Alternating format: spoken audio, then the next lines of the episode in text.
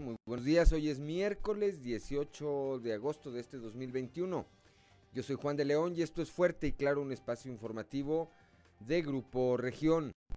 Saludo como todas las mañanas a quienes nos acompañan a través de nuestras diferentes frecuencias en todo el estado, aquí para el sureste de Coahuila a través de la 91.3 de frecuencia modulada, transmitiendo desde el corazón del centro histórico de la capital del estado. Para las regiones centro, centro desierto, carbonífera y cinco manantiales, a través de la 91.1 de FM, transmitiendo desde Monclova, desde la capital del acero. Para la región eh, Laguna de Coahuila y de Durango, por la 103.5 de frecuencia modulada, transmitiendo desde Torreón, desde la Perla de la Laguna. Y para el norte de Coahuila y el sur de Texas, por la 97.9 de FM, transmitiendo desde el municipio de Piedras Negras. Le saludo también, como todas las mañanas, a quienes nos acompañan a través de nuestras diferentes páginas de Facebook en las redes, en las redes sociales. Hoy, como todos los días, hay mucha información y estos son los titulares de hoy.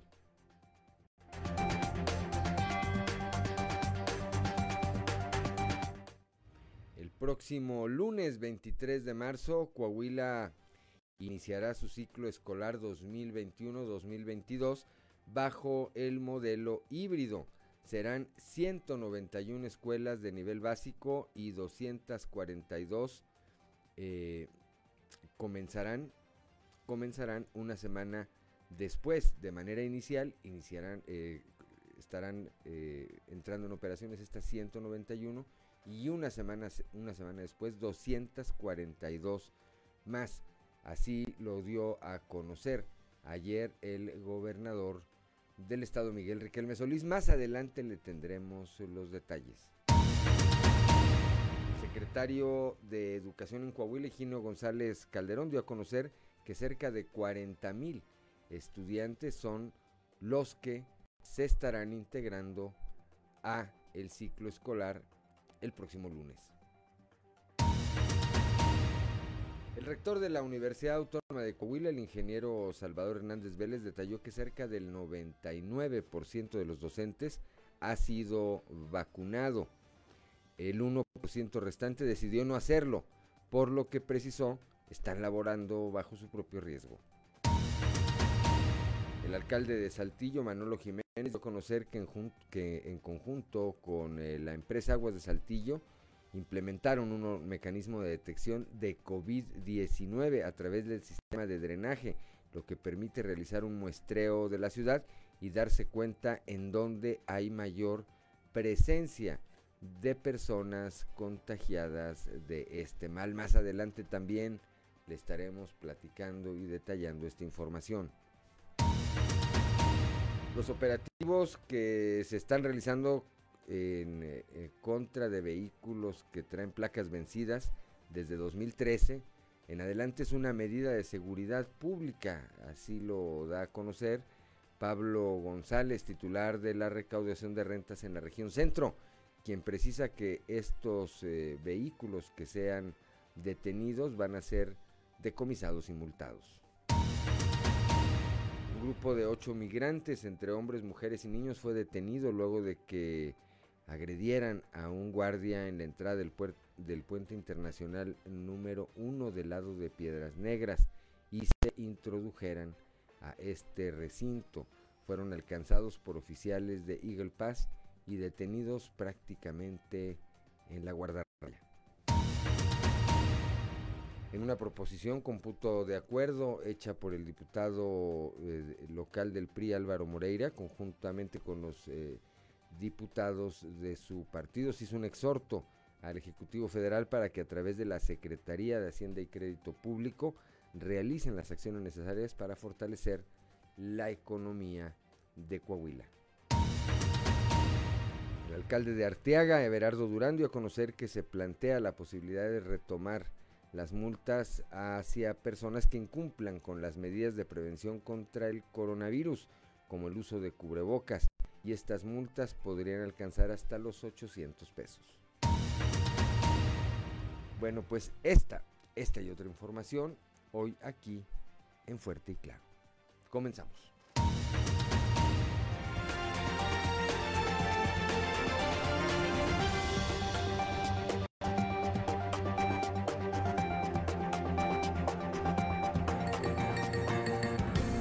Esto es Fuerte y Claro. Transmitiendo para todo Coahuila. Fuerte y Claro. Las noticias como son. Con Claudio Linda Morán y Juan de León.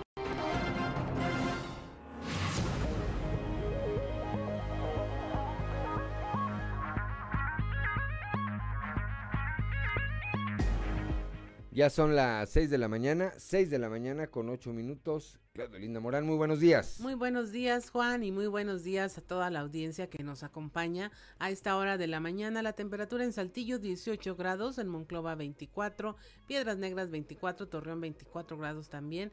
General Cepeda y Arteaga tienen 18 grados centígrados, Musquis 23, San Juan de Sabinas, San Buenaventura y Cuatro Ciénegas registran 24 grados. Parras de la Fuente 20 grados centígrados y Ramos Arispe se encuentra en los 19 grados. Pero si usted quiere saber cómo va a estar el clima el día de hoy, vamos al pronóstico del tiempo con Angélica Acosta.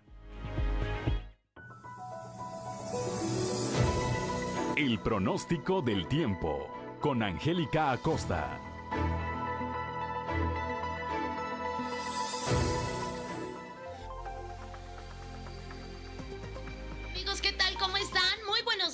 Que justo me da saludarte. Ya es miércoles, mitad de semana 18 de agosto. Y bueno, pues ya estoy lista para darte los detalles del clima. Pon atención.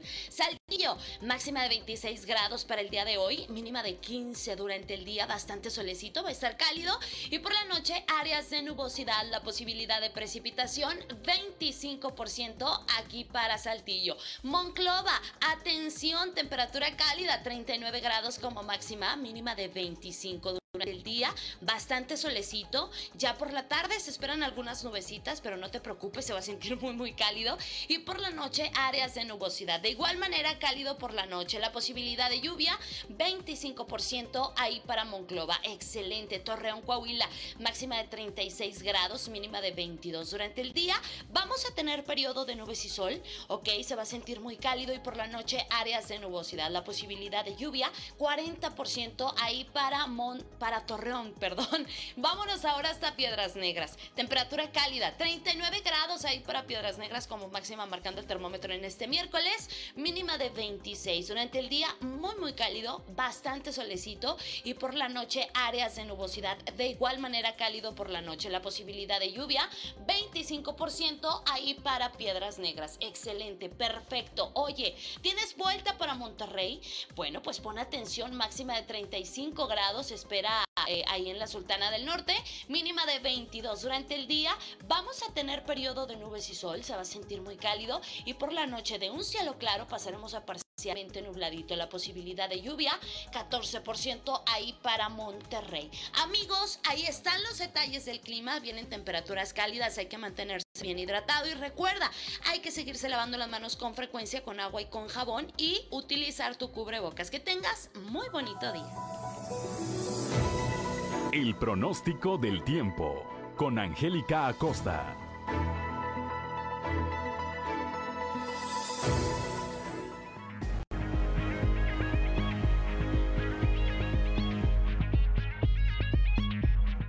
Ya son las 6 de la mañana, 6 de la mañana con 11 minutos, que no se le haga tarde. Hora de ir con Ricardo Guzmán a las efemérides del día. 1, 2, 3 o'clock, 4 o'clock, rock. ¿Quiere conocer qué ocurrió un día como hoy? Estas son las efemérides con Ricardo Guzmán.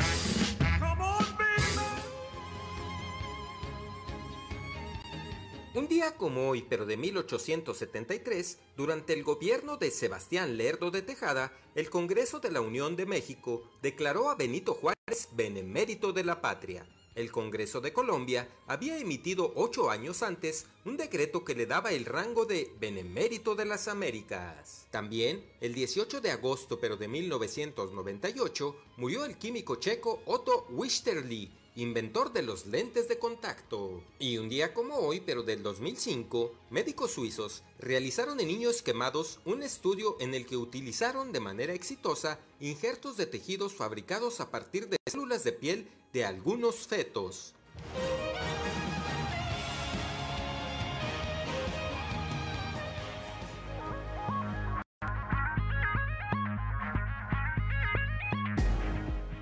Gracias a Ricardo Guzmán. Son las 6 de la mañana, 6 de la mañana con 12 minutos. Satoral del día de hoy, Claudio Linda Morán. Hoy se celebra quienes llevan por nombre Bartolomé, Lauro y Beatriz. Bartolomé, Lauro y Beatriz. Bueno, pues a quienes lleven estos nombres o a quienes tengan algo que festejar el día de hoy, pues primero muchas felicidades y después festejen, festejen con las medidas de precaución eh, sanitarias necesarias para evitar ser contagiados o contagiar a alguien del el COVID-19. 6 de la mañana, 6 de la mañana con 13 minutos, hora de ir con Noé Santoyo al mundo de los deportes.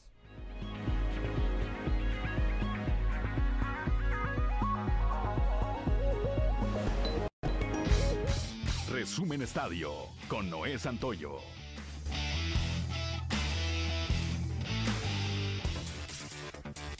de Tijuana pegó primero y lo hizo con autoridad para vencer 10 carreras a 5 aceleros de Monclova al arrancar la serie de zona en los amigables confines del Estadio Chevron. Feroz ataque de 5 carreras en la misma entrada y una buena exposición de Joe Van Meter en la lomita le dieron al conjunto fronterizo la primera victoria de esta instancia a ganar 4 duelos. El día de hoy los Toros de Tijuana saldrán por su segunda victoria de la serie cuando se topen a los aceleros a partir de las 19.05 horas en el Estadio Chevron. Los lanzadores probables para esta cita son Horacio Ramírez por los Bureles y Francisco Ríos por el conjunto que dirige Pat Listash. En los otros duelos, los mariachis de Guadalajara mostraron autoridad al derrotar 14 por 7 a Rideros de Aguascalientes. En la series de zona sur, Veracruz cayó ante México 9 carreras por 3 y Tabasco le pegó a Yucatán 7 carreras por 6. En el inicio de la jornada 5, el día de ayer, Toluca y Mazatlán empataron a dos goles. Necaxa 3 goles por 0 derrotó a Pumas y los Cholos de Tijuana empataron a 1 contra Puebla. Mientras que Tigres le propinó 3 goles por 0 a Querétaro en un duelo donde el francés Tauban anotó. Hoy continúa la actividad cuando Cruz Azul enfrente a Monterrey a las 19 horas. Al mismo tiempo, Santos recibe en el Estadio Corona rojinegros del Atlas. Dos horas más tarde, Juárez se enfrenta a las Águilas del la América y Chivas a León. El Gran Premio de Japón de la Fórmula 1 que iba a celebrarse en octubre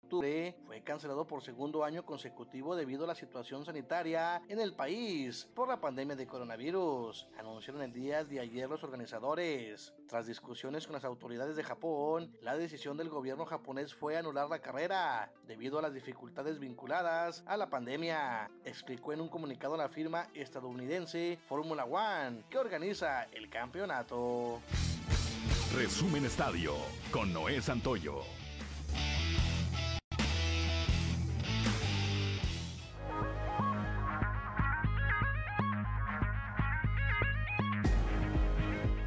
Ya son las 6 de la mañana, 6 de la mañana con 15 minutos. Eh, Claudio Linda Morán, cotización peso dólar. Hoy miércoles 18 de agosto, el tipo de cambio promedio del dólar en México es de 19 pesos con 91 centavos, a la compra 19 con 68, a la venta 20 pesos con 15 centavos.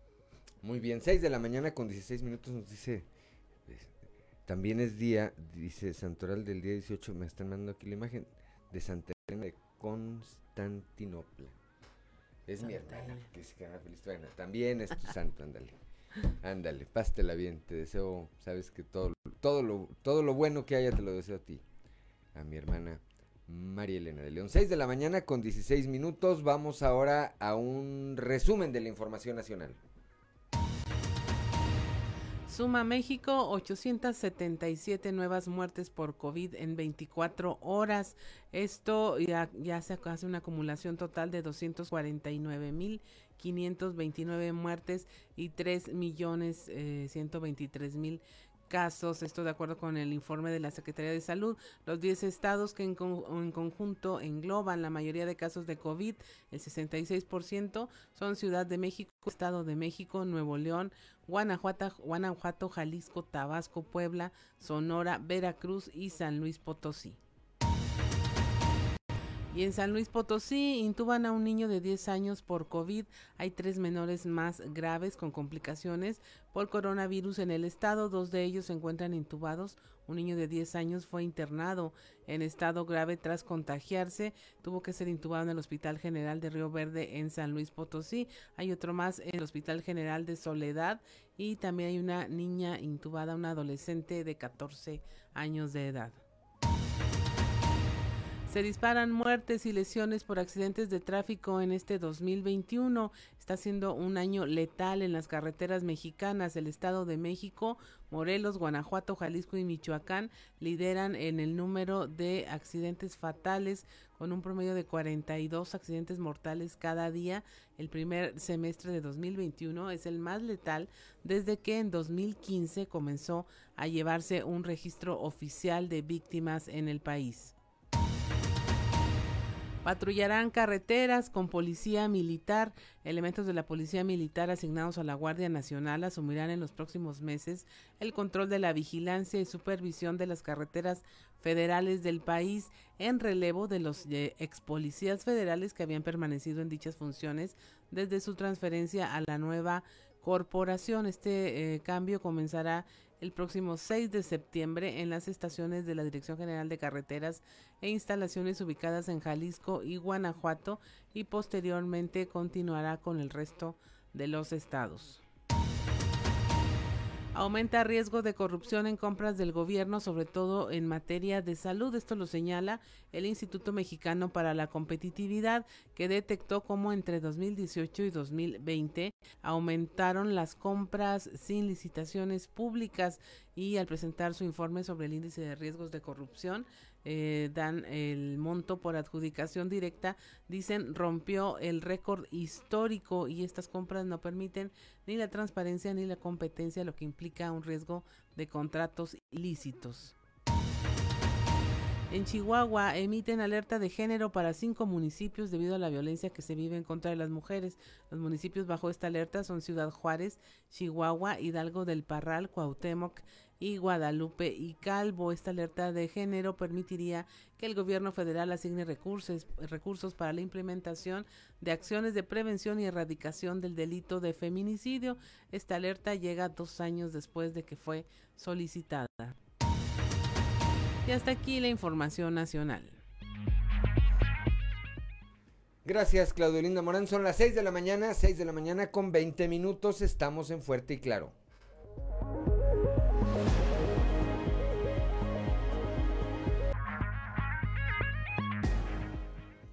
Ya son las 6 de la mañana, 6 de la mañana con 23 minutos. Vamos rápidamente un panorama informativo por el estado, comenzando aquí en el eh, sureste con mi compañero Cristo Vanegas. Detectan contagios de COVID-19 a través del sistema de drenaje. Cristo, muy buenos días.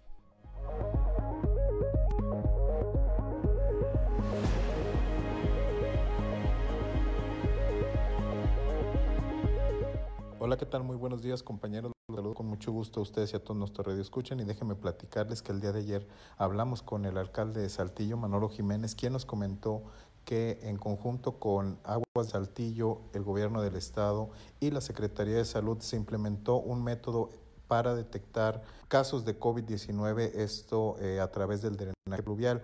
Con esto se pretende eh, mapear a Saltillo para saber en qué sectores de la ciudad hay mayor casos de COVID-19 y bueno, realizar ciertas acciones. Vamos a escuchar lo que nos comentó. Hoy presentamos un proyecto eh, pues de gran avanzada que hemos venido haciendo junto con Aguas de Saltillo y con el doctor Bernal, la Secretaría de Salud y en conjunto con el gobernador, que es la detección del COVID. 19 a través de nuestros laboratorios de aguas de Saltillo y estas tomas las sacamos en, del drenaje sanitario de toda la ciudad. Eso nos permite ver eh, pues, eh, eh, el incremento eh, del contagio desde tiempo antes, el nivel de COVID que existe en nuestra población y nos permite también mapearlo.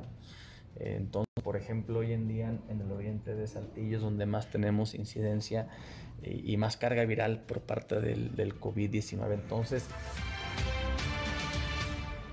y pues bueno, esta es con la información con la que contamos al momento. Que tengan un excelente día.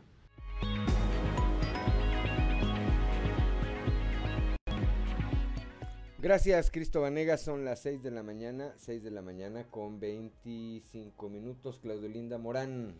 Por otra parte, también aquí en la región sureste, el rector de la Universidad Autónoma de Coahuila, Salvador Hernández Vélez, detalló que cerca del 99% de los maestros fueron vacunados, el 1% decidió no hacerlo, por lo que están laborando bajo su propio riesgo. El reporte nos lo tiene nuestra compañera Leslie Delgado.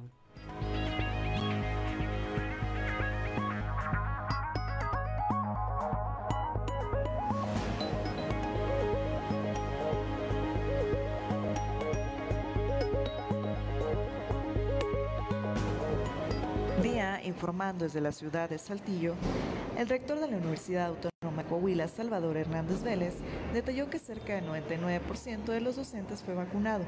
El 1% restante decidió no hacerlo, por lo que precisó que están laborando bajo su propio riesgo y agregó que la universidad vigila que el trabajo que realicen sea bajo un esquema virtual.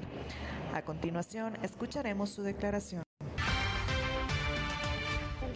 Sí, ya lo hicimos y lo estamos haciendo. Nosotros lo estamos haciendo a través de la Subsecretaría de Educación Superior Universitaria que preside el doctor Luciano Concheiro y le hemos estado pues, solicitando que, la vacuna para los, nuestros jóvenes de 18 años se lleve a cabo también es importante, pero que también nosotros tenemos alumnos desde 16 años o 15 años y medio y que todos esos alumnos también deben estar vacunados. ¿Considera que va lento esto porque tenemos más? Sí, vamos, vamos muy lentos porque la verdad es que sí se requiere pues que haya, que, haya mayor atención en esta cuestión de la vacuna porque está demostrado que, la vacuna es lo que permite eh, enfrentar las nuevas cepas que el coronavirus está adoptando. ¿Todo el cuerpo docente se vacunó? Eh, sí, yo creo que mm, será el 1% que decidió que no, ¿verdad? Pero, pero pues ahí no podemos tampoco obligarlos, pero... ¿Y qué va a pasar con ellos? No, pues ellos, ellos de todos están así en esas circunstancias y siguen trabajando. Bajo su propio riesgo. Bajo su propio riesgo y bueno, nos cuidamos de que, de que su trabajo sea fundamentalmente en línea, ¿no? Agradezco la intervención y deseo que tengan un excelente día.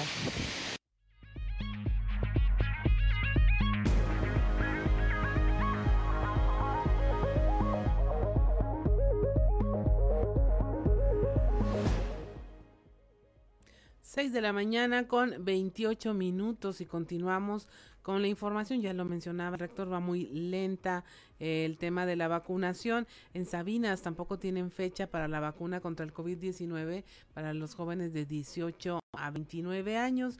Nuestro compañero Moisés Santiago nos tiene los detalles.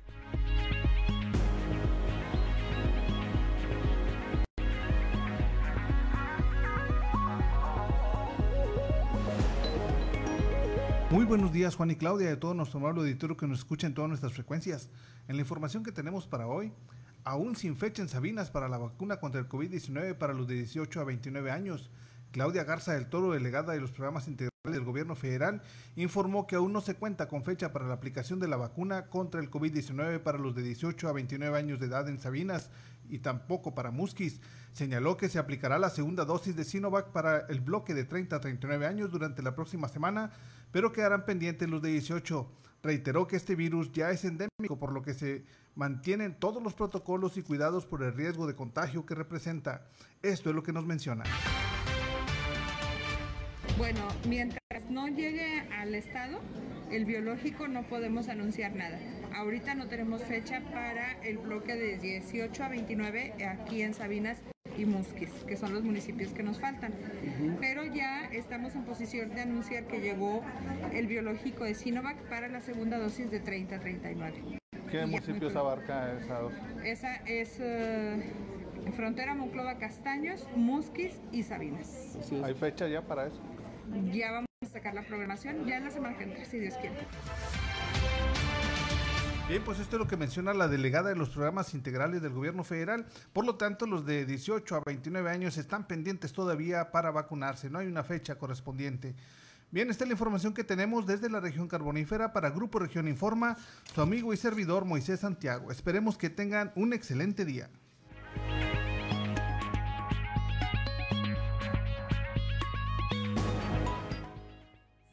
mañana con 30 minutos.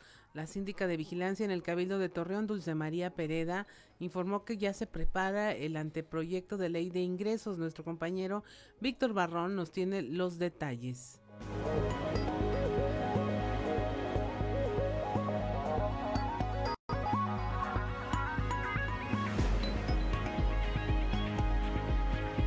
Muy buenos días amigos de Fuerte y Claro. En temas de la comarca lagunera, la síndica de vigilancia en el Cabildo de Torreón, Dulce María Pereda Esquerra, informó que actualmente se prepara el anteproyecto de ley de ingresos, además del proyecto de presupuesto de ingresos 2022, para lo cual tanto la fracción del PRI como el alcalde en funciones mantienen contacto con el alcalde electo Román Alberto Cepeda González para dialogar en este caso sobre cuestiones de orden financiero. Vamos a escuchar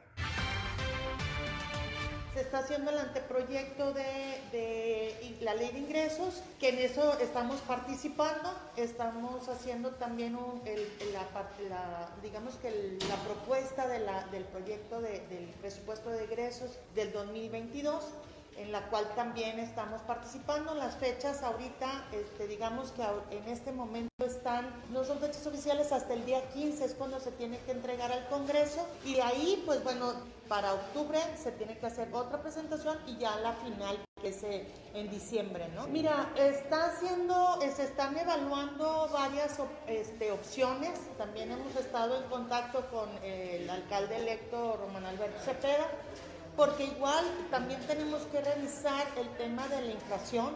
Este, por lo general así es como crece el presupuesto de, de ingresos. Esto es todo en la información. Desde La Laguna reportó Víctor Barrón. Que tengan un día excelente.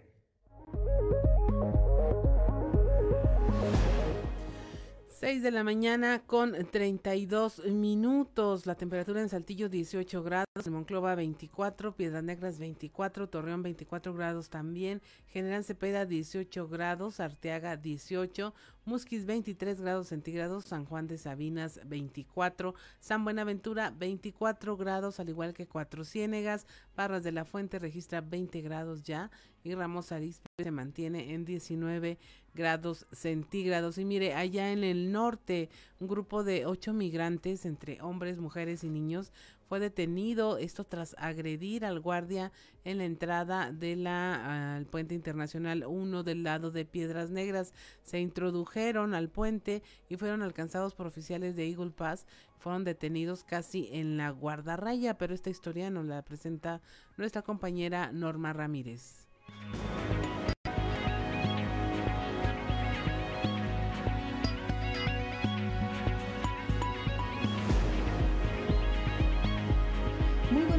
Claudia Juan. Esta es la información.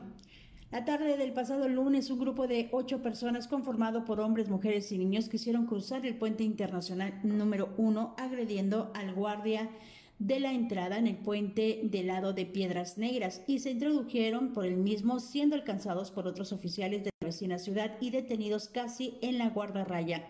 Esto lo dio a conocer en conforme a la declaración precisamente dada por Héctor Menchaca, quien es el director de enlace municipal con la aduana americana, quien nos narra lo siguiente. El día de ayer tuvimos un incidente por migrantes eh, nacionales eh, de forma violenta agrediendo a uno de los vigilantes detenidos que tiene el municipio en el puesto internacional número uno y pues eran familias, eran mujeres con niños principalmente. Al no tener nosotros en ese momento una oficial mujer, eh, se logró, se complicaba mucho la detención de estas personas Finalmente se pudo asegurar, se pidió apoyo de seguridad pública municipal, presentándose una mujer oficial, quien fue la que nos dio el apoyo para poderlos retirar del puente internacional. Debido a esta situación, se aplicó un protocolo de seguridad por parte de CDC, cerrando el puente internacional número uno durante aproximadamente 15 minutos. Para Fuerte y Claro, desde Piedras Negras, informó Norma Ramírez.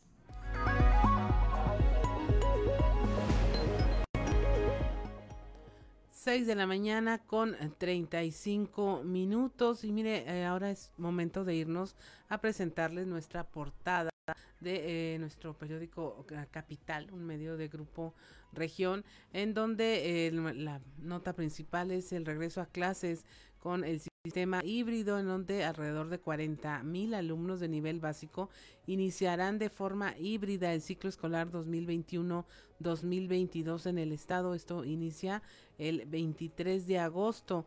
En la primera semana, 191 escuelas reabrirán sus aulas y en la siguiente otras 242. Esto lo anticipó el propio gobernador Miguel Riquelme. También le presentamos este eh, tema de cómo se están detectando los contagios de COVID-19 a través del el análisis de las aguas negras, de los drenajes de eh, Saltillo. El alcalde Manolo Jiménez de ofrece el dato de que al oriente de la ciudad es donde más se ha registrado esta carga viral a través de los desechos sanitarios y que eventualmente eso servirá para establecer algunas medidas a propósito de esta situación. También el rector de la Universidad Autónoma de Coahuila, Salvador Hernández Vélez, nos habla de esta vacunación al 99% en la Universidad Autónoma de Coahuila por parte de los docentes. Hay un 1% informó que no se quiso vacunar, entonces laboran bajo su propio riesgo, pero en algún sentido procuran que este trabajo sea realizado de manera virtual. También le traemos el tema de los operativos contra los vehículos de placas vencidas. Esto por un tema de seguridad en donde ya se sabe, bueno, tienen que estar al corriente en Monclova, ya están eh, realizándose este tipo de operativos y es momento de irnos también a ver qué se escucha, qué se oye en los pasillos.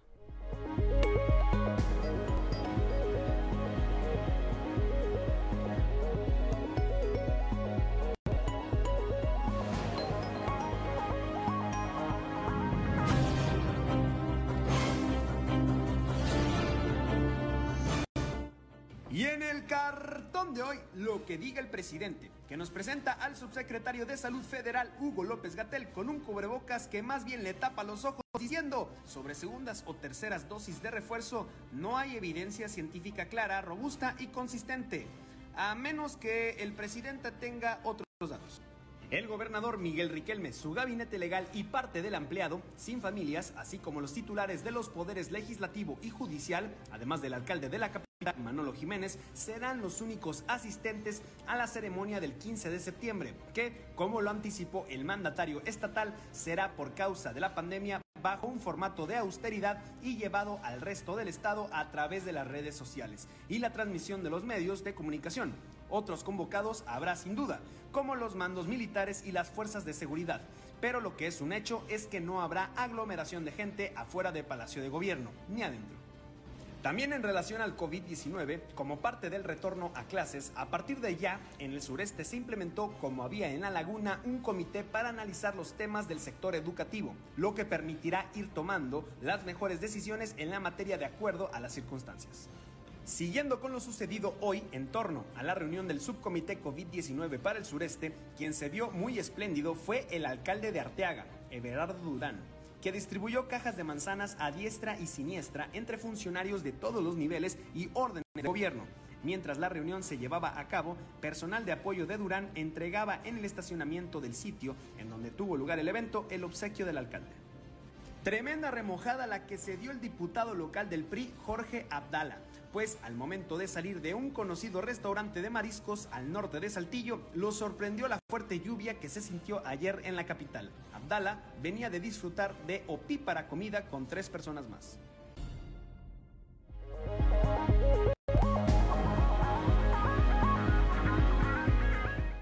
Ya son las 6 de la mañana, 6 de la mañana con 40 minutos, estamos en Fuerte y Claro.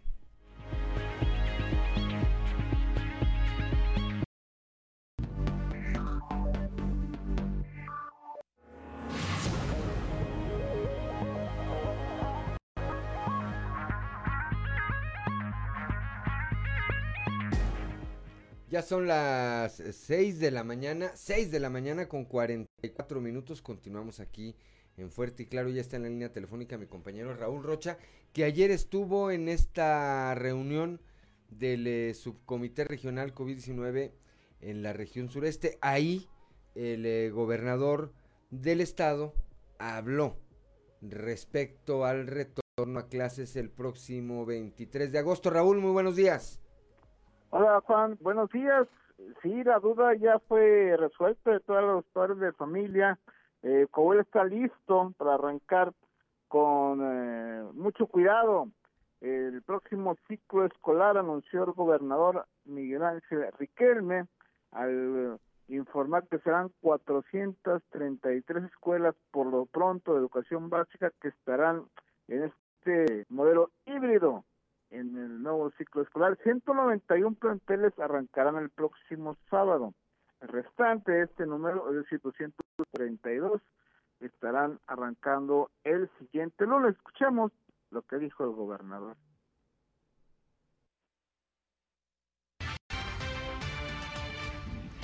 Eh, a partir de lunes se han seleccionado 433 escuelas. Eh, son en total, 13 de educación especial, 13 de educación inicial, 47 de preescolar, 192 de educación primaria y 168 de educación secundaria. Son 433. Este lunes iniciarán 191 escuelas, 242 iniciarán hasta la semana entrante iniciarán en un principio con modelo híbrido hasta llegar a tener el formato eh, presencial al 100%. Son escuelas que ya tenemos detectadas, analizadas, eh, verificadas, que tienen los servicios básicos, los servicios primarios, están listos los maestros, están listos los padres de familia y no tendremos ningún problema. 6 de la mañana, 6 de la mañana con 46 minutos. Bueno, pues como bien decías eh, Raúl, se despejó la duda, el eh, modelo para el retorno a clases el próximo 23 de agosto será híbrido en ese orden de instituciones de educación. Sí, hay que tomar en cuenta que en ese sentido, pues sí, Coahuila ha sido eh, punta de lanza en ese sentido, ¿no? De regresar de una manera, de una manera segura. Coahuila, antes de terminar el ciclo escolar anterior, empezó con este plan piloto, donde las escuelas, algunas de ellas, empezaron a trabajar como un ensayo para exactamente este que va a arrancar. Obviamente este número de escuelas pues es muy poco, las 433 en las que existen en el estado, pero como dijo el gobernador, se trata de ser responsable en relación a la seguridad que deben tener los maestros y los alumnos. Entonces arrancan las escuelas que están totalmente equipadas, que están totalmente rehabilitadas y son las seleccionadas.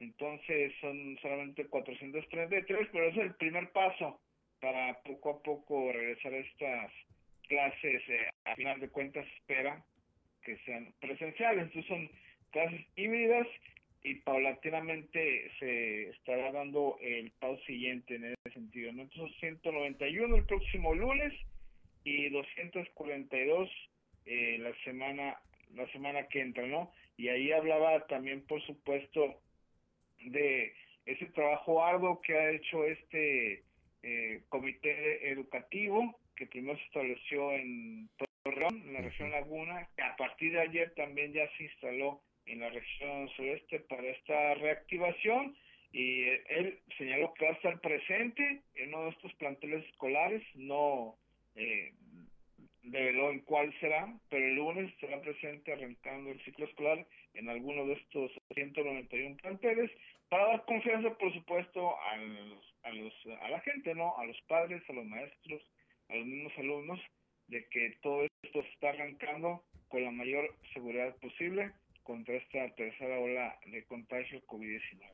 Sí, por una parte y por la otra, pues evidentemente que sí es importante, por supuesto, el papel de las autoridades el papel de los docentes, pero también el papel de nosotros como padres de familia. Gracias Raúl por tu reporte, muy buenos días. Buenos días Juan, a la orden.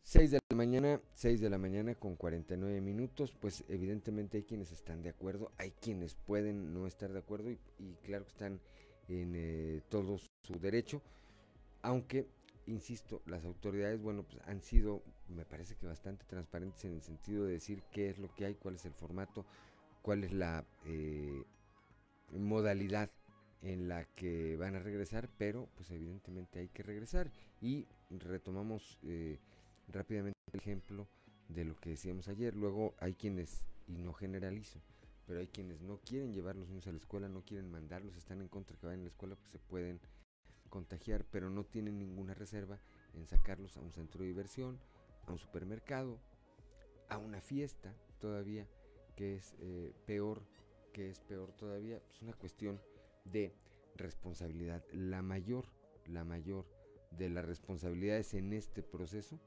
yo insisto en que está eh, de parte de nosotros como padres de familia. Si sabemos que el niño trae algún síntoma, pues no lo llevemos. Así es. Y bueno, y las medidas, eh, yo creo que la preocupación de los padres es válida en el sentido de que eh, ya hasta salieron memes de esos de tu lista escolar, pues incluye que llevas jergas, trapeadores, cloro, pero nunca dicen, bueno, los niños van a tener un espacio de tanto por tanto, hay un acrílico para protegerlos, ya tenemos los termómetros en las escuelas, todavía no se ha escuchado nada de eso y a lo mejor esa es parte de, de la preocupación de los padres de familia en este regreso a clases. Sí, totalmente, totalmente.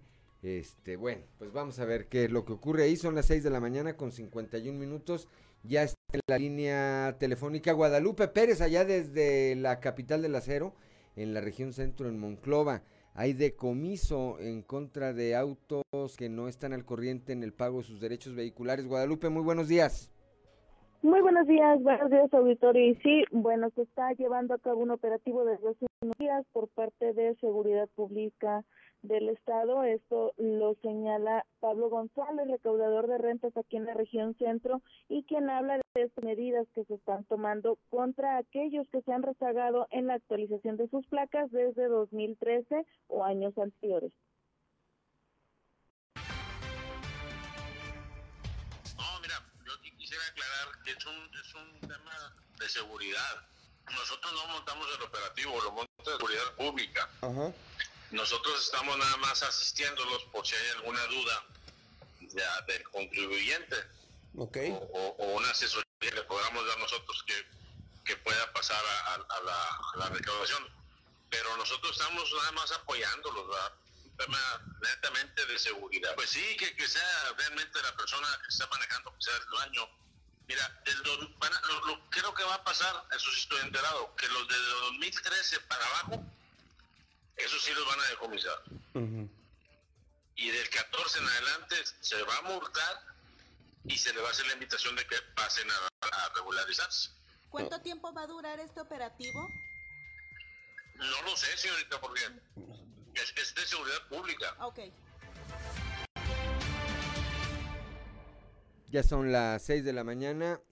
6 de la mañana con eh, 53 minutos. Bueno, pues el llamado ahí, y como bien apunta Pablo González, un tema de seguridad, el llamado a los eh, eh, propietarios de vehículos que no están al corriente en el pago de sus derechos vehiculares es que se acerquen, acérquense a la recaudación de rentas.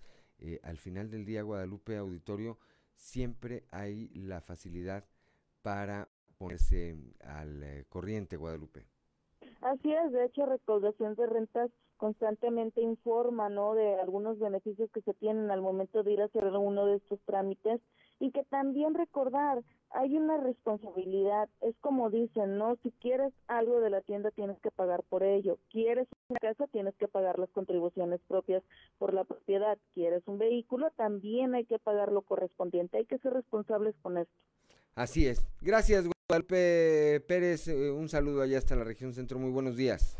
Excelente día.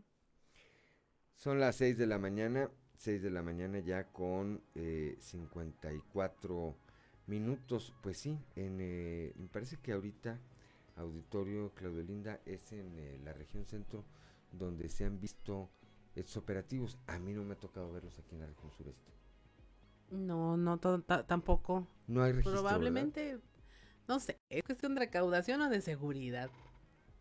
Yo creo que al final del día están amarrados, ¿no? Yo creo que al final del día, pues no pueden estar uno al margen del otro.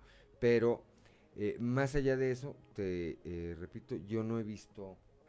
Eh, no, aquí en Saltillo todavía no. Yo no, yo no traigo registro de que estén aquí llevando a cabo algún operativo de esa naturaleza. Pues antes de que empiecen, si debe derechos vehiculares, acérquese y busque la forma de ponerse al corriente. Son las 6 de la mañana, 6 de la mañana con 55 minutos. Estamos en Fuerte y Claro.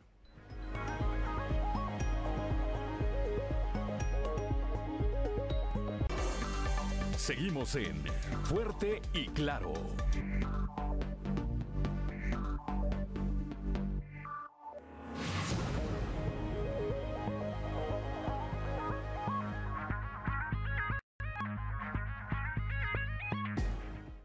Ya son las 6 de la mañana, 6 de la mañana con 59 minutos. Continuamos con la información esta mañana aquí en Fuerte. Y claro, antes de continuar, eh, saludo de nuevo a quienes nos acompañan en eh, todo el territorio del estado a través de las diferentes frecuencias de Grupo Región.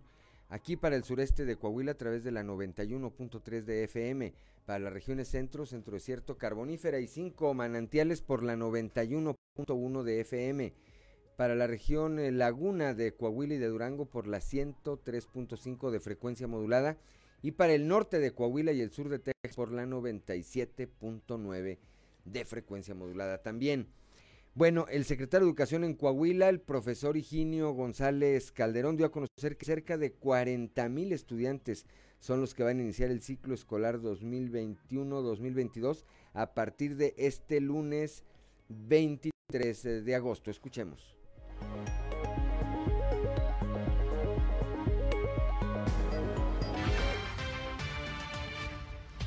Las clases empiezan el próximo lunes, o sea, no las clases. El ciclo escolar se inicia el próximo lunes. El 100% de las escuelas inician, presencialmente empiezan 433. Las demás empiezan a distancia y poco a poco se van a ir incorporando. ¿Cuántos alumnos estarán convocados? Ahora sí me la pusiste difícil. A ver, son 433 por un promedio de... Serán cerca de 40 mil alumnos más o menos. Y en este caso ya todos este, los padres de familia pues, deberán firmar el consentimiento para que acudan a, clases. Sí, claro, los, los que van a iniciar presencialmente son los que ya tuvieron ese acuerdo. De esos la mitad ya tuvieron eh, la sensibilización con los papás, la capacitación con los, la otra mitad la van a tener a partir de lunes. Asisten los niños junto con sus papás.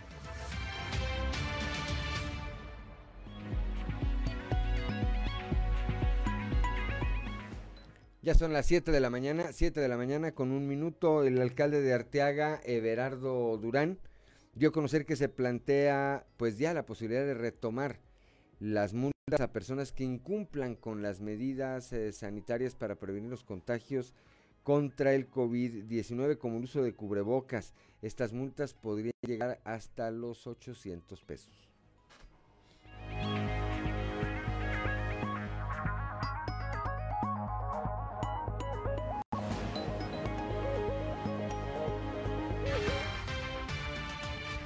Eh, prácticamente es prevención, no, no precisamente con el regio, sino es parejo, ¿no?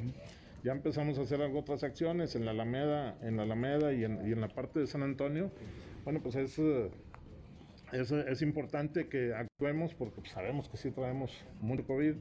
Y, bueno, pues metimos ya eh, vigilancia de salud en las dos partes y que creo que está funcionando porque, bueno, realmente hay que reconocer que hay gente que en la Alameda o en el área de San Antonio que, pues, el cubrebocas ya ni, ni, lo traen, no lo sé ni de corbata, ¿no? Entonces. ¿Y en la Alameda cómo? ¿Se van a prohibir eh, limitar puestos?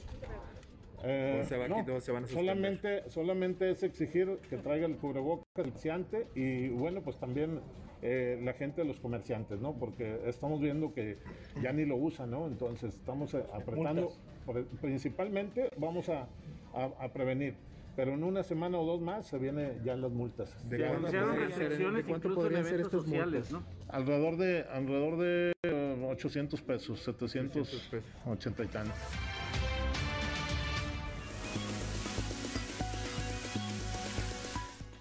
Ya son las 7 de la mañana, 7 de la mañana con 3 minutos. El Instituto Mexicano del Seguro Social ha atendido a unos 178 mil derechohabientes con secuelas de COVID-19. Leslie Delgado tiene los detalles.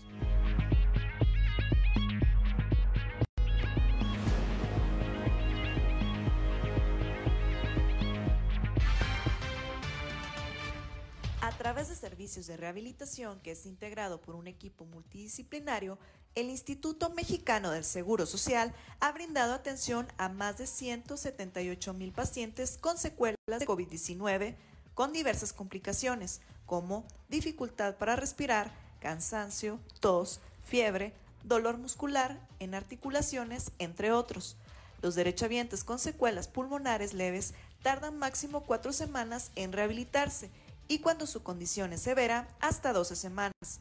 En este sentido, los pacientes tienen la posibilidad de ser valorados en su unidad de medicina familiar para luego ser referido a algún servicio de rehabilitación a fin de reintegrarse a su vida familiar y laboral de una manera oportuna. Dicho equipo multidisciplinario desarrolla un plan de tratamiento individualizado para restaurar la condición física, cognitiva, psicológica, social y laboral del paciente con el objetivo de que retorne a sus actividades de manera adecuada. Asimismo, el IMSS pone a disposición el teléfono 800-2222-668, opción 2, para recibir una orientación médica por personal calificado en dado caso que el derechohabiente presente síntomas post-COVID-19. Informó para Grupo Región Leslie Delgado.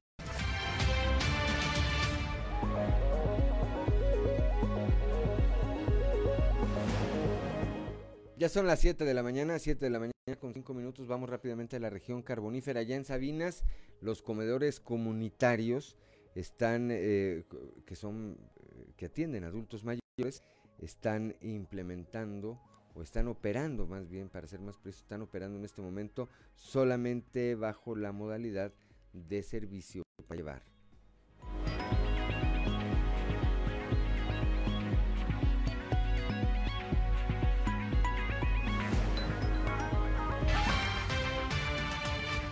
Municipal tenemos lo que son la asistencia en los comedores. Este, únicamente pues aquí estamos implementando lo que es la modalidad para llevar, pues debido a esto de la pandemia no nos permite tener aglomeración de las personas. Sabinas, uno en una hojita y uno en Cloete, en los tres está, se está trabajando de la misma manera, con la misma modalidad, únicamente para llevar. Esto es debido a la pandemia, pues hemos buscado la manera de proteger eh, la integridad y la salud de los, de los adultos mayores, son las personas que son más vulnerables en esta pandemia. Aproximadamente aquí en Sabinas contamos con 40, personas, en la villa de Agujitas se cuentan con 35, en Cloete contamos con 30 personas. Eh, no son las mismas personas, eh, consecutivamente vienen más, vienen menos, dependiendo cómo, cómo se encuentran las personas.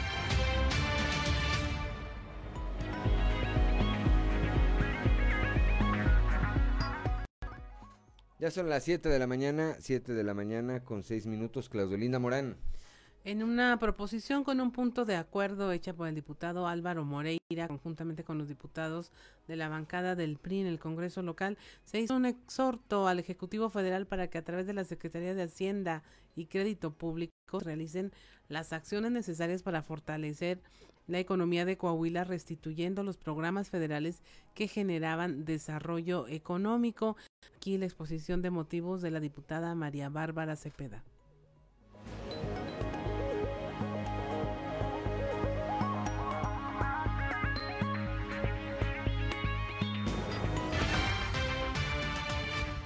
Recordemos que los rubros que la federación ha dejado de entregar a estados y municipios son para que estos ofrezcan servicios de educación básica, de salud, de infraestructura y para la coordinación intergubernamental en materia de seguridad pública. Recursos que de tajo el gobierno federal determinó disminuir y los pocos que quedaron por causa que nos explica no llegan a tiempo a las entidades. Para el caso particular del estado de Coahuila y Zaragoza, de acuerdo con cifras oficiales de este mismo instituto, para el año 2020 se presentó una marcada reducción en sus ingresos por concepto de gasto federalizado equivalentes a 2.168.2 millones de pesos. Se exhorta al titular del Ejecutivo Federal para que a través de la Secretaría de Crédito Público realice las acciones que sean necesarias para fortalecer la economía de las entidades federativas, en particular la del Estado de Coahuila y Zaragoza, restituyendo efecto los programas federales que generaban desarrollo económico regional y regresando a los estados y municipios los recursos fiscales que se han recortado de manera unilateral.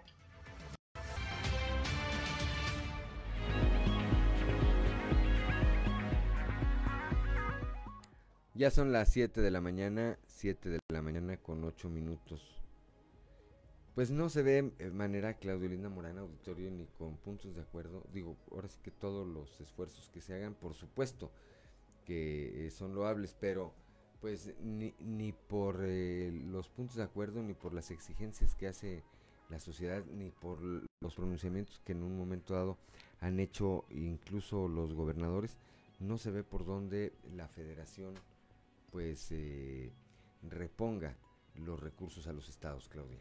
Así es, y finalmente eh, aquí la motivación es muy clara. Hay acciones de gobierno que generan eh, mayor desarrollo económico. Hay otros que solamente sostienen y mantienen, eh, por ejemplo, la pobreza, los programas de este carácter paternalista que luego le llaman, donde no se pide nada a cambio, no hay una progresión, no hay un cómo salir de ese círculo y que solamente mantienen ahí el recurso, pues eh, tratando de dar una ayuda emergente solamente en lugar de propiciar el cambio que implicaría dar el paso más allá y generar ahora sí una reactivación económica que ayude a romper ese círculo eh, de, de, pobreza social, económica, que finalmente es lo que mantiene al país en esta situación en donde crece la pobreza, no hay recursos que alcancen porque estos solamente están manteniendo en lugar de dar ese generando riqueza, ¿no? Pues están dedicando eh, exactamente a eso que dices tú, Claudia, un tema de carácter asistencialista. Son las 7 de la mañana, 7 de la mañana con 10 minutos, Claudia Olinda Morán. Bueno, y esta mañana vamos a platicar con eh, Camila Fuentes Mata, ella es de la Asociación Civil Trascender, que traen un tema que le puede resultar interesante, el llama, la llamada biciescuela. Se preguntará usted este, de qué se trata. Aquí se lo vamos a platicar. Ya está con nosotros en la línea telefónica. Buenos días, Camila. Hola, Claudia, ¿qué tal? Buenos días. Platícanos, ¿de qué se trata esto de la biciescuela? Claro, mira, primero me gustaría dar un poquito de contexto de por qué surgió esta biciescuela, ¿no? Claro, claro. Eh, últimamente hemos visto que por la pandemia del COVID-19 eh, la tendencia es utilizar medios de transporte mucho más seguros, no solamente por la cuestión de la ventilación, sino también en la cuestión del medio ambiente y también de la salud, ¿no? Porque como sabemos la bicicleta nos apoya no solamente en la salud eh, eh, física, sino también eh, psicológica.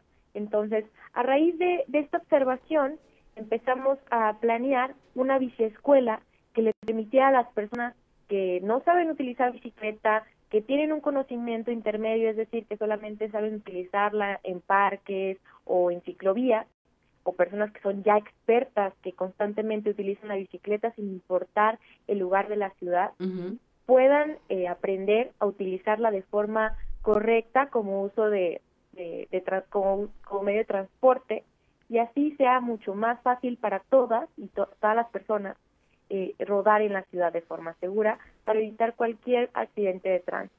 Como dato adicional, eh, 273 ciclistas fueron atropellados en Coahuila durante el 2020, de acuerdo al INEGI. Entonces también es una cifra que nos marca un foco rojo y también por esto decidimos crear la biciescuela. 273 ciclistas atropellados en todo el estado de Coahuila en un año. Así es. en, en, el tema es que, pues, si fueran tantas bicicletas como vehículos, pues ahí más o menos se eh, compensa y es un asunto proporcional, pero habiendo tan pocos ciclistas en comparación con los vehículos, sí es una cifra muy fuerte. Así es.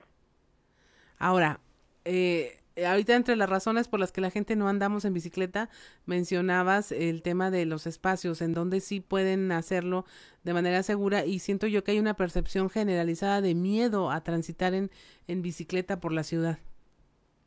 Así es, hay un, miedo generalizado por rodar en zonas fuera de la ciclovía. Actualmente en Saltillo las ciclovías no conectan del todo, por lo que tienes que hacer tramos eh, en la calle, no en las avenidas, en calles primarias o secundarias. Y es importante también eh, saber cómo transitar en este tipo de lugares para evitar accidentes, ¿no? Y también para ser visibles dentro de la de la vialidad y así los los carros y también los peatones y entre todos nos respetemos para que todos lleguemos a nuestro lugar de destino seguros, ¿no? Que tengamos esa eh, esa seguridad de llegar bien a nuestro trabajo, a nuestra casa, a nuestra escuela. ¿Qué tantas de las causal, causales de accidentes son atribuibles al ciclistas, al ciclista en sí, o qué tantas a el quien va en un automóvil? Pues actualmente en Coahuila eh, la cifra de heridos es mm, mayor en automovilistas, sobre todo en conductores. Sin embargo, en esta ocasión hemos decidido enfocarnos en, en el ciclista, como tal lo mencionaba. Eh, hay menos ciclistas, pero la cifra de cuántos son atropellados en todo el estado marca un foco rojo de qué estamos haciendo nosotros como ciudadanía dentro del espacio público para que estos atropellamientos sigan ocurriendo. Entonces, sí es una cifra que a lo mejor eh, no tiene comparación con, con, las grandes cifras de los accidentes de tránsito de, eh, de conductores, pero es algo importante no solamente por, por evitar eh, los accidentes, sino también por el medio ambiente, por evitar aglomeraciones en el transporte público y también reducir el uso del automóvil. Pero el causante del accidente en forma eh, mayoritaria, ¿quién es? ¿El, quien, quien conduce un vehículo o, es que no sabemos andar en bicicleta la causa mayor de los accidentes? La causa mayor de los accidentes es el atropellamiento. ¿Imprudencia del conductor o imprudencia de quien va a bordo de la bicicleta? Imprudencia del conductor. Lamentablemente eh, no hay datos certeros que nos mencionen quién es el causal de los accidentes. Incluso dentro de los peatones solamente el INEGI nos marca quiénes son eh, accidentados por cuestión de, de, choque, ¿no? Con ciclistas o con peatones. Entonces, lamentablemente no sabemos, por ejemplo, cuántos de ellos fueron eh, causados por, por el ciclista, porque tal vez transitaba en, en vías eh, de forma contraria a los carros, porque tal vez, eh, no sé, venía a una velocidad eh, que no correspondía a la calle o a la avenida. Entonces, todo eso, ese, tipo de datos eh, no están disponibles o no se saben a, ciencia cierta eh, para, para conocer ahora sí que el contexto mucho más amplio de nuestra ciudad y cómo nos estamos comportando. Definitivamente, cualquier cosa que podamos hacer por protegernos como ciclistas ayuda.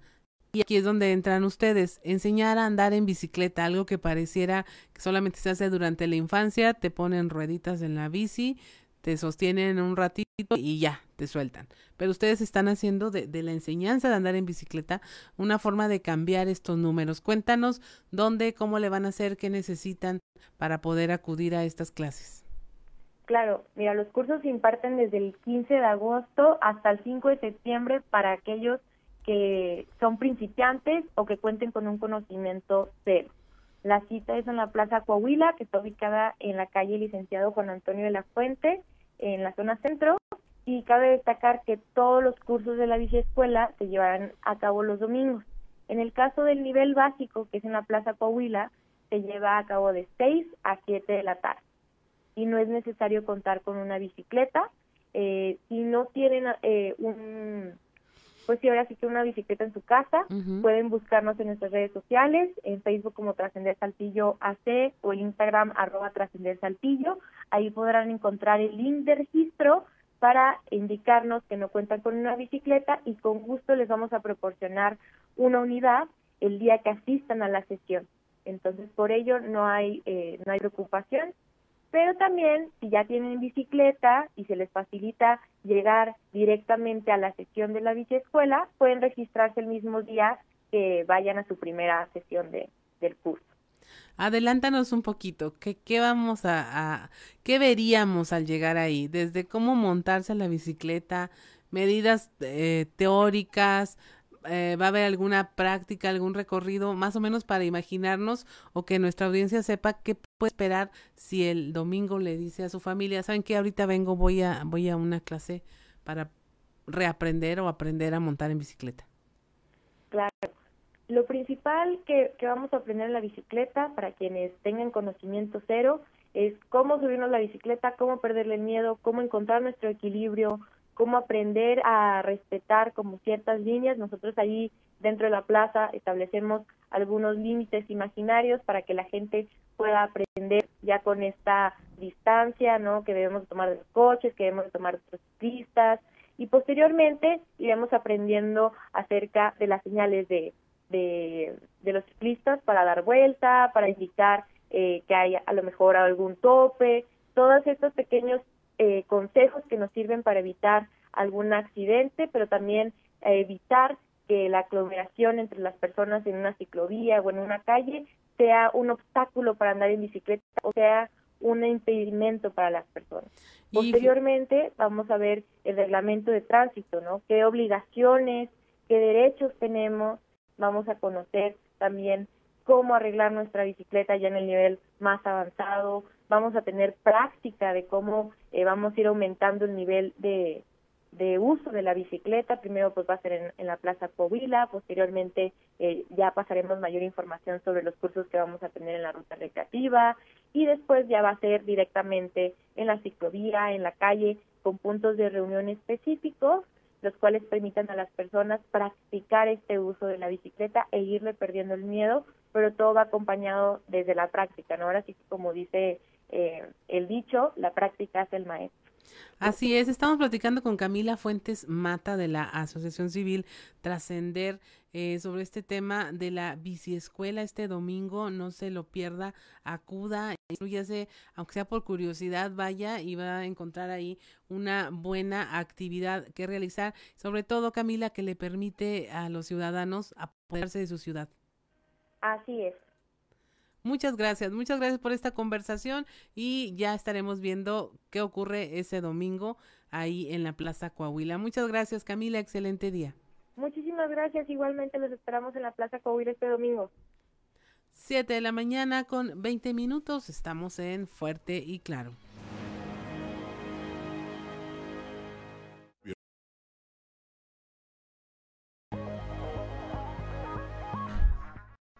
Ya son las 7 de la mañana, 7 de la mañana con 24 minutos. Continuamos aquí en Fuerte y Claro. Y ahora, como todos los días a esta hora, como todos los días a esta hora, vamos a la región centro, específicamente a Monclova, ya la capital del acero, con mi compañero y amigo periodista Antonio Zamora. Toño, muy buenos días.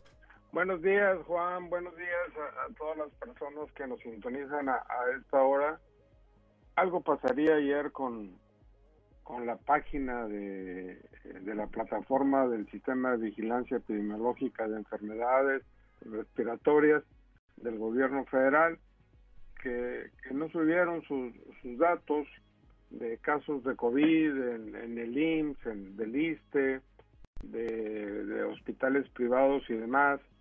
Quién sabe qué habrá pasado, mejor ahí con ese, en ese detalle, ¿no? Pero por lo pronto, en los hospitales eh, pertenecientes a la Secretaría de Salud del gobierno de Coahuila, pues bueno, eh, se reportaron 57 casos sin defunciones. Y ayer platicábamos con, con, con alguien que está muy enterado de los, de los asuntos que, que pasan, que, que ocurren en, el hospital CEMEX, que es 100% COVID y nos hacían el comentario en el sentido, Juan, de que las personas que ahí han fallecido son personas que no estaban vacunadas, que hay entre los muertos, pues hay personas de, de todas las edades, 70, 80, 60, hay jóvenes también que ya les sacaba yo, la vacuna y, que no se la habían puesto, ¿no? Entonces yo creo que, como aquí lo hemos comentado en más de una ocasión, pues más vale eh, acudir a, aplicarse el, biológico, porque bueno, el estar vacunado te reduce el 65% las posibilidades de ser internado y el noventa y tantos por ciento, el 95 por ciento eh, que vayas a morir a causa de, del coronavirus, Juan. Sí, una de las eh, constantes, eh, Toño Auditorio, que estamos encontrando entre quienes están siendo hospitalizados y en muchos casos con quienes, entre quienes, pues lamentablemente eh, pierden la vida en los hospitales a causa del COVID-19 es que no estaban vacunados. Y algo pasa, eh, en, son los extremos, me parece, eh, por una parte los jóvenes que no creen esto del COVID, una gran, una gran parte de este sector, son incrédulos o simplemente tienen un rechazo a lo establecido. Y por otro lado, gente adulta mayor que también eh, influida, influida en muchos de los casos por tantas cosas que se hacen en las redes sociales que también han eh, desarrollado una resistencia a esto. Y lo que ven y escuchan en las mañanas en la tele. Además, ¿verdad?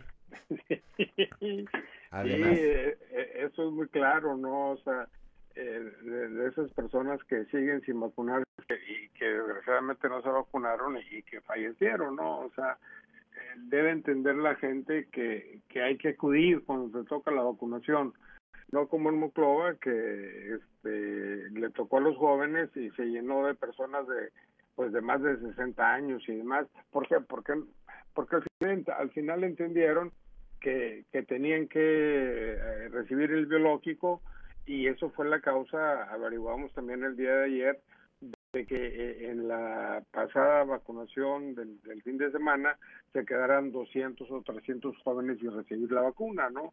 ¿Por qué? Pues tenían que vacunar también a esas personas de la tercera edad que, que estuvieron haciendo fila. Y, y, como iban en la fila, pues la fila se respeta, mejor. Sí, totalmente. Ahora, a mí me parece que eh, pues el llamado sigue siendo a que acudamos a vacunarnos, eh, Toño.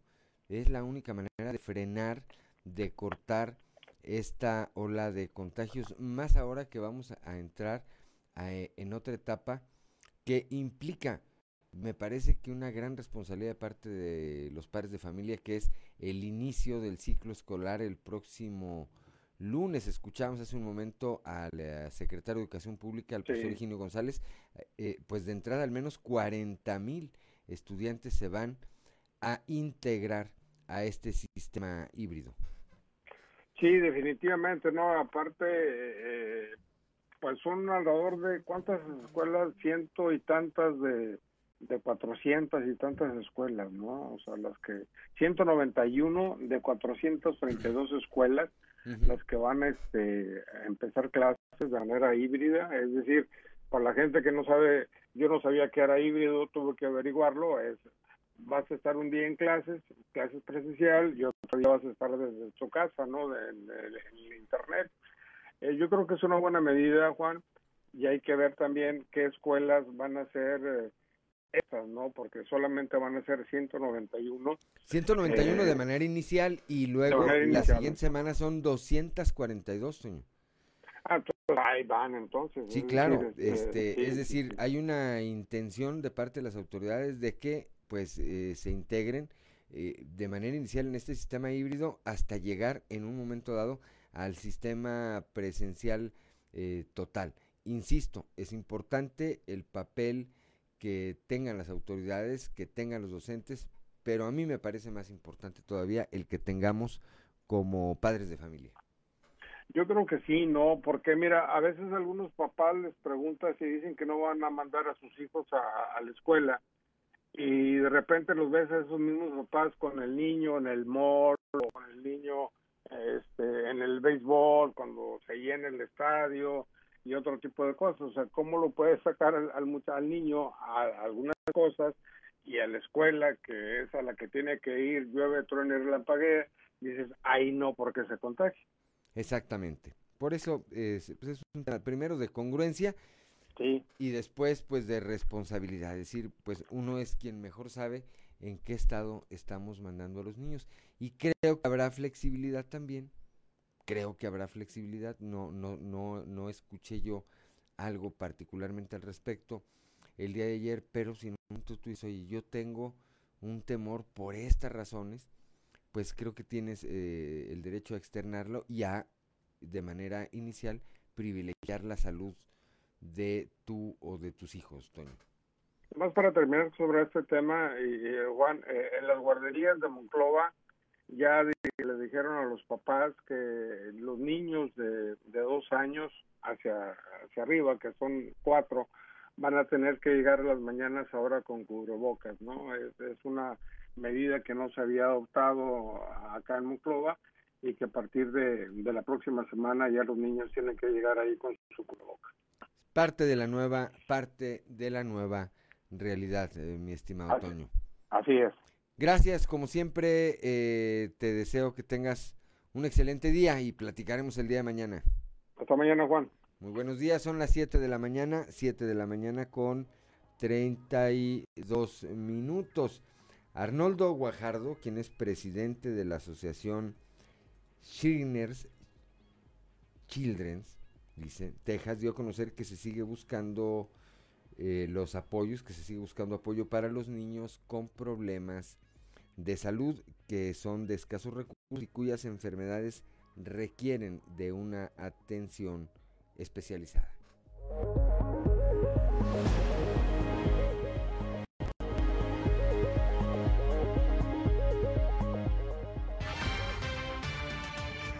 pasado estuvimos en la ciudad de Laredo Estuvimos con el gran potentado, donde tuvimos una reunión en donde se vieron varios puntos en cuestión de los traslados de los niños a Estados Unidos. Y ahí vimos lo que es ah, que se va a estar también usando el hospital de Galveston para otras especialidades que antes no se atendían. Y aparte de eso, pues estamos también haciendo una convocatoria a los miembros de, los diners para que se aumente la membresía. Entonces a lo mejor en unos 15 ah, días, un mes más, a lo mejor vamos a tener, yo creo, unos uh, cuatro shiners más que nos apoyarán, ¿verdad? Para seguir con esta labor de estar apoyando a todos los niños.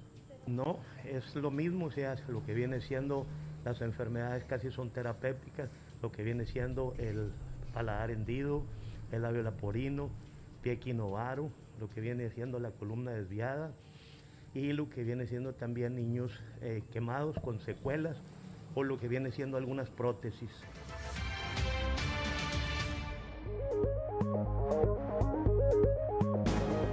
Siete de la mañana con 34 minutos. Chiner, así se pronuncia. Es que yo y el inglés pues, estoy como aquel que, decía como el, expresidente Peña, infraestructura. Sí, sí, pues no. Decía Piporro, sí, sí sé hablar, pero no me lo entienden. Es un inglés diferente. Siete de la mañana con 34 minutos, Claudio Linda Morán. Un total de 20 mil empleos son los que hasta el momento se han recuperado en la industria y empresas de la región sureste de Coahuila. Esto sobrepasa ya los 17 mil que se perdieron durante la pandemia y la crisis económica que se generó. Así lo señaló Mario Ricardo Hernández Zaro.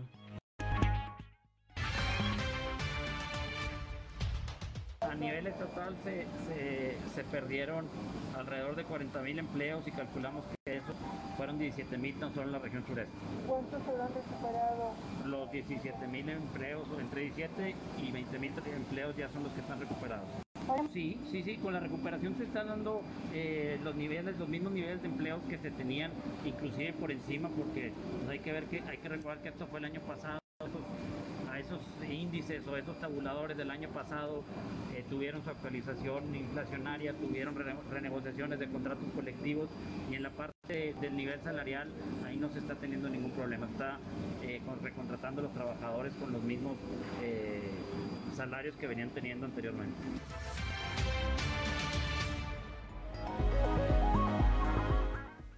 Ya son las 7 de la mañana, 7 de la mañana con 36 minutos. La matrícula escolar eh, aumentó en 4% en la Universidad Autónoma de Coahuila. Esto lo señala el rector de la máxima casa de estudios, Salvador Hernández Vélez. O sea, por ejemplo, en el Ateneo tiene que ir eh, presenciales los alumnos en grupos pequeños a atender todo lo de matemáticas, física, química y los laboratorios. O sea, en, todas las escuelas va a ser virtual, digo, perdón, híbrido. O sea, presencial lo que se requiera presencial y virtual lo que se requiere virtual. ¿Cuál ser el máximo número de alumnos por salones? 20 alumnos. 20. ¿Y listos, sanitizados? Sí, eso, todo, eso tenemos listo y lo tenemos. Y además, pues no paramos el año pasado, entonces estamos realmente nada más reiniciando actividades en este ciclo escolar. ¿Cuántas faltan de regresar a clases? No, la matrícula tuvimos un incremento del, del, del 4%, tal y como lo plantea la Secretaría de Educación Pública Federal. Por eso que les decía yo a ustedes que en, México, de cada 10 estudiantes salen de prepa, solamente alcanzan a llegar a lo más 4, cuando tenemos que llegar a, cuando menos 5. Entonces es, una, es, un, es un reto estructural que tenemos que seguir cumpliendo. Nosotros, este, eh, hoy incluso estamos incrementando, y eso estamos apenas en este proceso, eh, en la oferta de materias en línea, de carreras en línea, y eso también va a ser importante en estos días. ¿Cuánto aumentaron? Por ejemplo, en el caso del convenio que tenemos con la UNILAM, la Universidad Laboral de México, salieron 250 este, trabajadores, terminaron su preparatoria, y todos ellos arrancan en unos 15 días sus carreras, sus carreras que nosotros les vamos a ofertar también en línea. En caso de... 7 de la mañana con 38 minutos, Claudelina Morán. 15 escuelas que están en probabilidad de incorporarse el próximo ciclo escolar en el municipio de Sabinas son atendidas ya por cuadrillas de ecología municipal para que estén en condiciones de regresar a clases. Así lo dio a conocer Guillermo Guajardo Aguirre, director municipal de ecología. Este, nos pasaron una lista de las probables escuelas que vayan a, empezar a, funcionar en estos días. Entonces este, nos abocamos a la tarea de, darles el mantenimiento, lo que es jardinería que nos toca al departamento de nosotros. Andamos ya muy avanzados, creo que de la lista que nos dieron ya tenemos un 80-90%. aproximadamente 15 entre Sabinas, Agujita y Cloete. Sí, sí, bastante. Tupida, este, eh, ya ves que las lluvias pues hace que se viene la, maleza en, todas las, áreas, en, las plazas, en los parques, en los ríos, arroyos y en las escuelas, no se, no se diga, también, también nos toca eso. Así, así es, este, no, no son, es una seguridad de que, pero son las que probablemente lleguen a funcionar en los próximos días, así me dijeron. Entonces, funcionen o no, nosotros vamos a darle el mantenimiento que requieren por parte de nuestro departamento para que queden listos. No, no, aquí nomás nos toca al, Departamento de Ecología nada más. Eh, traemos dos cuadrillas aquí en el municipio de Sabinas, una en Agujita y una en Cloé.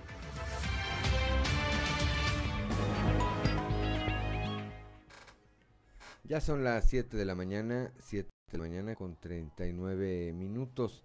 Escuchamos ya, Claudia eh, Olinda, desde muy temprano el pronóstico del tiempo y pues vemos de nueva cuenta por lo menos hacia el norte de la ciudad de nueva cuenta eh, grandes nubes. Ayer llovió mucho aquí, afortunadamente los daños que tradicionalmente se hubieran esperado, sobre todo en el sector norte de la ciudad, no fueron, no fueron de esa dimensión. Hubo además la atención, el apoyo de las autoridades municipales, pero, pero, repito, ahí están las nubes. Ayer, ayer, aquí en el centro particularmente llovió bastante, pero bastante fuerte. Son las 7 de la mañana, 7 de la mañana con 40 minutos. Estamos en Fuerte y Claro.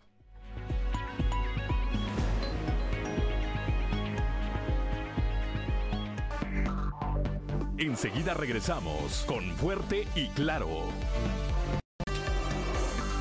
Seguimos en Fuerte y Claro.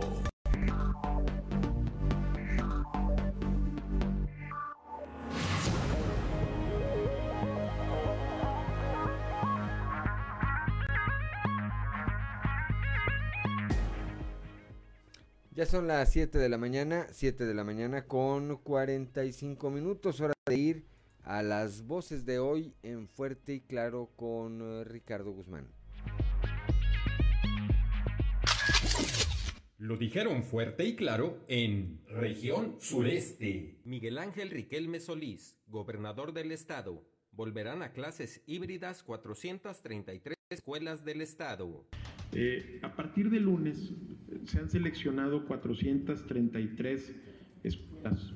Son en total 13 de educación especial, 13 de educación inicial, 47 de preescolar, 192 de educación primaria y 168 de educación secundaria.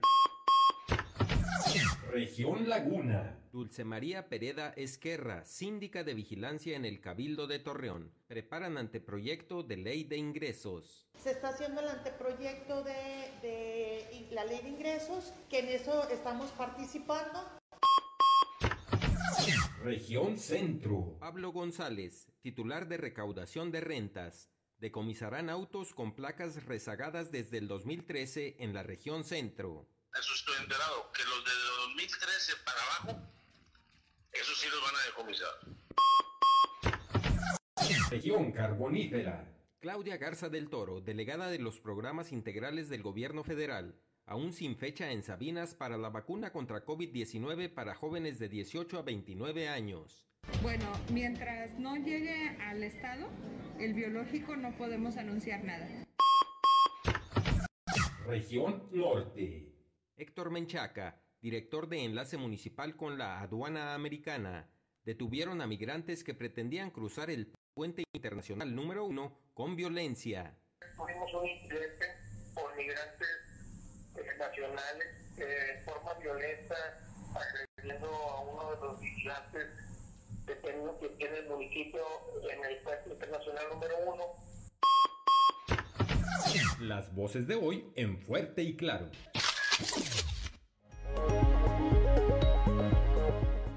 Ya son las 7 de la mañana, 7 de la mañana con 48 minutos. Vamos rápidamente a un resumen de la información nacional con Claudio Linda Morán.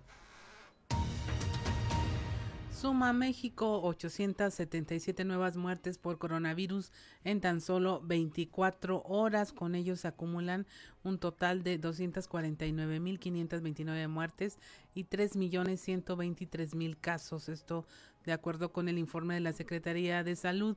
Los 10 estados que en conjunto engloban la mayoría de casos de COVID en el país, es decir, el 66%, son Ciudad de México, Estado de México, Nuevo León, Guanajuato, Jalisco, Tabasco, Puebla, Sonora, Veracruz y San Luis Potosí. En San Luis Potosí intuban a un niño de 10 años por COVID y tres menores más con complicaciones graves, eh, entre ellas también una adolescente de 14 años que lleva una semana intubada, esto en los hospitales generales de esa entidad. Se disparan muertes y lesiones por accidentes de tráfico en este año. Este año está siendo un año letal en las carreteras mexicanas. El Estado de México, Morelos, Guanajuato, Jalisco y Michoacán lideran en el número de accidentes fatales con un promedio de 42 accidentes mortales cada día. Este primer semestre de 2021 es el más alto desde 2015 cuando comenzó a llevarse este registro oficial de víctimas en el país. Como se recordará, el pasado domingo tres accidentes viales dejaron como resultado siete personas muertas y al menos 20 lesionadas porque viajaban a bordo de motocicletas en la autopista México-Cuernavaca. Elementos de la Policía Militar asignados a la Guardia Nacional asumirán en los próximos meses el control y la vigilancia y supervisión de las carreteras federales del país, esto en relevo de los ex policías federales que habían permanecido en dichas funciones desde su transferencia a la nueva corporación. Este relevo comienza, comienza el próximo 6 de septiembre en eh, Jalisco y Guanajuato. Posteriormente continuarán con el resto de los estados.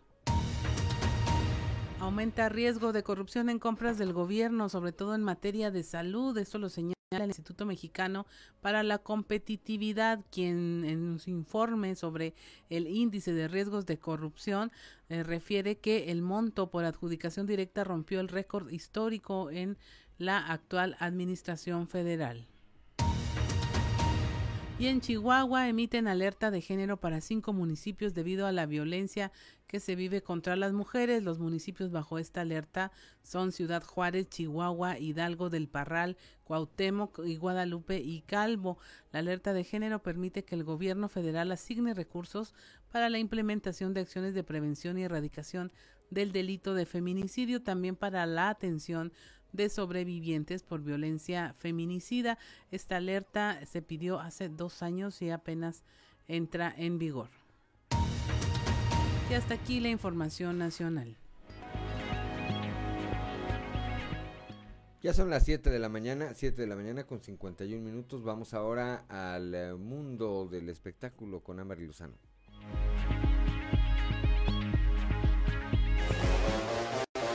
Show de los famosos con Amberly Lozano. Fátima Molina estaba con su hermana antes de que su edificio explotara. Minutos antes de la explosión que cimbró el edificio en la avenida Coyoacán en la Ciudad de México este lunes, ha dejado a una persona fallecida y más de 20 heridos. La actriz Fátima Molina se encontraba junto con su hermana en el edificio actriz, quien estaba en shock después de la explosión y que por ese motivo no emitió comentarios. Estaba con su hermana en una habitación de su departamento haciendo ejercicio para iniciar bien su día. Esto se deduce a partir de una historia de Instagram que compartió la actriz un video de ella y su hermana practicando rutinas de ejercicios en una habitación adaptada en su departamento del edificio siniestrado. La actriz aún no comparte su mala experiencia vivida la mañana de lunes.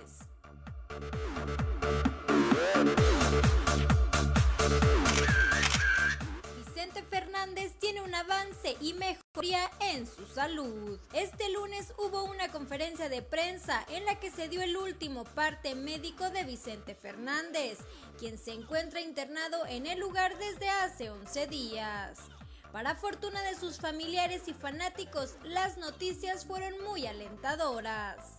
Según explicaron los médicos, el charro de Wentitán presenta un avance en su estado de salud, pues está consciente y tiene el respirador solo como apoyo. Lo único que no dejaron claro es si ya salió del estado de gravedad. En ese sentido, los médicos prefirieron no comentar al respecto. El director del hospital reveló que los lunes y los viernes serán los únicos días que ellos den los partes médicos de Vicente Fernández.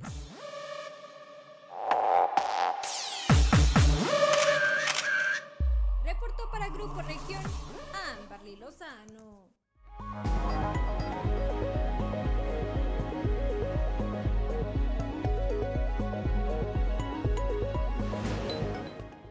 Ya son las 7 de la mañana, 7 de la mañana con 53 minutos. Bueno, pues ya nos vamos esta mañana, ya de miércoles. Esta mañana ya de miércoles. Gracias por eh, el favor de su atención. Lo esperamos el día de mañana a partir de las 6 y hasta las 8 de la mañana aquí en Fuerte y Claro y de las 8 a las 9 de la mañana en Región Informal. Les recuerdo que Fuerte y Claro es un espacio informativo de Grupo Región bajo la dirección general de David Aguillón Rosales. Yo soy Juan de León y le deseo que tenga usted un excelente día.